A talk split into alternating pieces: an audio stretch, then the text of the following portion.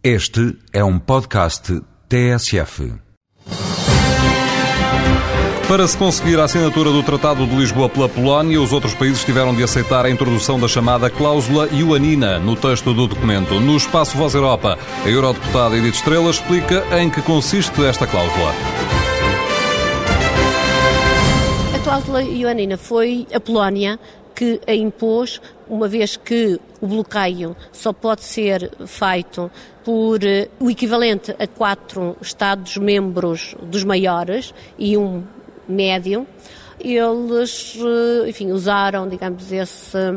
Uh, ameaçaram boicotar a assinatura do, do, tratado se não lhe fosse concedida essa cláusula que é uh, quando um Estado-membro considera que aquela decisão é altamente lesiva, uh, poder obrigar a que o assunto não seja aprovado e tenha de ser revisto. Digamos que é uma salvaguarda que eles insistiram em colocar.